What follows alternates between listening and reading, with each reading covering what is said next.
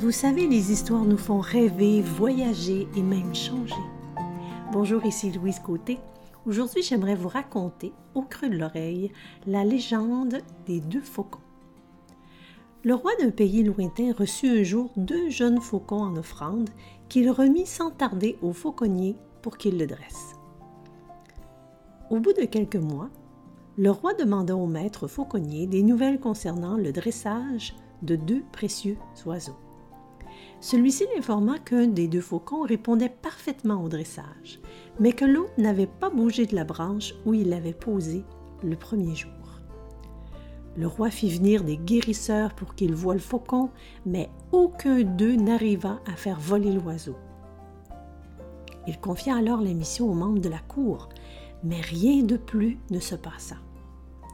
Désespéré, le roi décida de faire savoir à son peuple qu'il donnerait une superbe récompense à la personne qui arriverait à faire voler le faucon.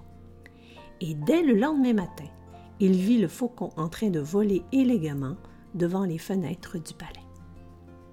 Le roi dit à sa cour Emmenez-moi l'auteur de ce miracle. Et un modeste paysan se retrouva alors devant lui. Le roi lui demanda C'est toi qui as fait voler ce faucon? Comment as-tu fait? Es-tu un magicien? Intimidé, le paysan dit au roi C'est pas de la magie ni de la science, Majesté. J'ai juste coupé la branche et le faucon a volé. Il s'est simplement rendu compte qu'il avait des ailes et il a commencé à voler.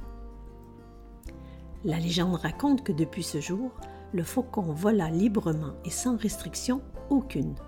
Le roi prenait simplement plaisir à la regarder. Et vous, quelle est cette branche à laquelle vous vous êtes accroché pour vous empêcher de vous envoler? Je vous invite à réfléchir à ça dans les prochains jours et je vous dis à très vite pour d'autres histoires qui éveillent et en attendant, vous pouvez me retrouver sur louisecôté.com. Au revoir.